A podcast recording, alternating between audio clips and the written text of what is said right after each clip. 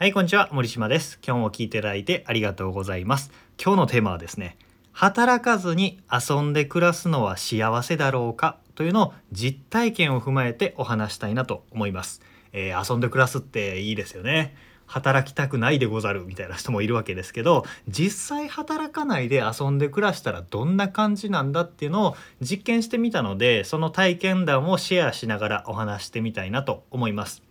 僕は2009年に会社を卒業して自営業になってそこから6年間ですね全く稼げなかったですね。年収200万100万ぐらいかなの状態が続きました。もうずっと苦しい状態で。でも2015年にですね起業6年目7年目ぐらいに、えーやっと売り上げが立って、えー月に34日ぐらいは仕事をすれば年収1000万から2000万ぐらいは入るっていうような状況になったんですよ。で、えー結構自由じゃないですかお金もあって自由だっていう状況になってそのおかげで毎日お散歩したりずっと YouTube したり、まあ、高校の頃からやってなかったゲームをしたり漫画を読んだりとか、まあ、興味あるセミナーに行ったり彼女を作ってイチャイチャしたりみたいなことをずっとしてたんですよ。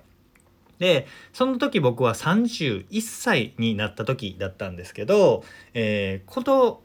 1年ごとにね何歳のテーマは何みたいな風に決めてやってるんですけど31歳のテーマはできるだけ働かないでダラダラしてみようという実験にしました。なかなか贅沢な実験なんですけどこれを選んだのはそれまでの10年間ずっと走り続けてきたんですよね。もう寝る間も惜しんでというか起きてる時間ずっと仕事していたし寝てる間もね睡眠学習みたいな感じでセミナーの音声とか、え本の読み上げとかを耳元で流しながら寝ているみたいな1秒も無駄にしないみたいな感じでもちろんゲームなんか全然しないし娯楽もちょっとしか見ないみたいな状況でやってきてせせこましく働いてたんですよね。だから逆に振り切ってみようと思って働かないっていう風にしてみたんですよ。で、えーお金にお金と時間に余裕があって遊んで暮らせてっていう無限に続く夏休みみたいな状況になったんですねなまあて豊かな定年後みたいな感じでしょうか、えーかっこいい言葉で言うとセミリタイヤみたいな状況だと思うんですけどその結果どうなったかっていうとあんま楽しくなかったんですよ。最初の頃はねまあまあ楽しかったんですけど身も心も緩み切った生活が続くと健康で時間があってお金も自由で、まあ、海外旅行とかも行って幸せなはずなのになんかぼやーっとしているマイルドな不幸感があるっていう不思議な状態に陥りました。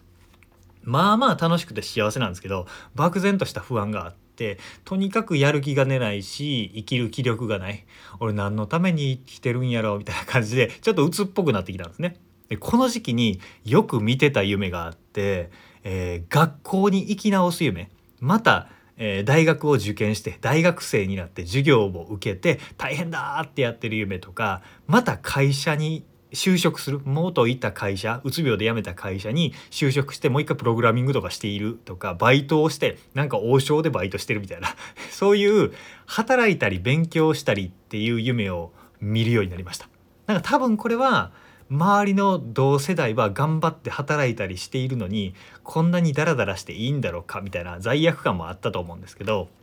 なんかすごいモヤモヤしたまあ楽しかったんですけどモヤモヤした気持ちも伴いながら1年過ぎました1年間遊んでみたんですね。で32歳になってそれを機にまたがっつり仕事するぞみたいな新しいことチャレンジしようって切り替えるとめちゃめちゃねシャキッとしたんですよね。あの気分がシャキッとしてすごく幸せな感じがかみしめられるようになったんですよ。仕事だけじゃなくてプライベートでもやる気と活力にあひ溢れてめっちゃ充実したんですね。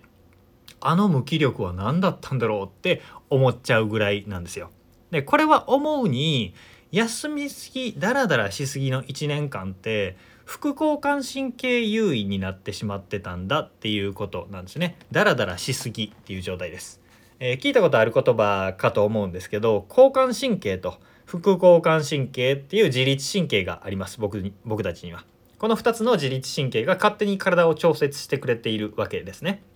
交感神経っていうのは主に昼間の間働く自律神経でストレスを司るものです。えー副交感神経っていうのは寝てる時とか安静時に活発になるものでリラックスを司るものです。この2つが対になってオンオフされているんですね。スイッチングしてるんです。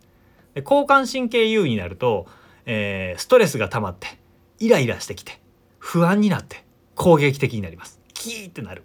で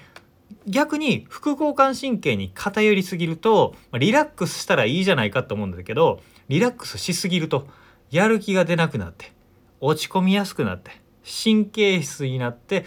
ぼーっとしてきますだから、えー、過労とかねブラック企業とかで働きすぎで自律神経失調症になる人も多いんですけど休みすぎて働かなすぎなさすぎて無気力症になるっていう人も多いんですよね。僕は引きこもりがちになって休みすぎてこうリラックスしすぎみたいな感じで辛いっていう状況になっていました。でこの実験実体験を通して実感したのはバランスが大事っていうことですね。休みとか自由な時間とかリラックスって大事なんだけど仕事とかチャレンジとかっていう緊張っていうものも大事。緊張と緩みのバランスっていうのが張りのあるいい人生につながるんだなっていうのを実体験として感じられました。これを312で、えー、2歳の時に知れたっていうのはめっちゃラッキーだなって思うんですよね。普通はなんか定年後とかに感じることなのかもしれないです、えー、毎僕知り合いにね20歳ぐらいで交通事故に遭って保険金で3,000万もらったっていう人が知り合いにいるんですけどその人も似たようなことを言ってましたね。いきなりお金が入ってだらーっとして、えー、タイとか行ったりとかいろんな風俗に行きまくったりとか なんかそういう遊びをしまくったりとかいろんなことをしたんですけどそうしてもなんかぼやーっとしてたみたいな話をよくその時の話を聞くんですけどでお金がなくなってなんか仕事しなってなってから、えー、健康的なバランスになったみたいな話も聞いたんですけどやっぱりねお金と時間があっても緊張とかチャレンジがないと楽しくないんだなっていうことです。あの料理とかでもそうじゃないですか。最高級の A5 ランクのお肉とかフレンチとかも、まあ、たまに食べるのいいけど毎日続くと吐き気がしてきますからね。健康的な食事とも、えー、一緒で、えー、とにかくお肉食ってりゃいいとかとにくとにかく野菜食ってりゃいいみたいなんて極端で栄養バランスが大事なわけじゃないですか。働くことも休むこともバランスを取るっていうことが大事交互にやってくるっていうのがすごく大事なんだなというふうに思いました。えー、今日は遊んで暮らす働かずに暮らすってどうなんだろうっていうのを実体験を踏まえてお話ししてみました。もしこれを聞いてるあなたが今働きすぎだなとかずっと最近仕事してなくて休みすぎだなって言ったら逆に振り切ってみると一つ、えー、人生が前に進むきっかけになると思います。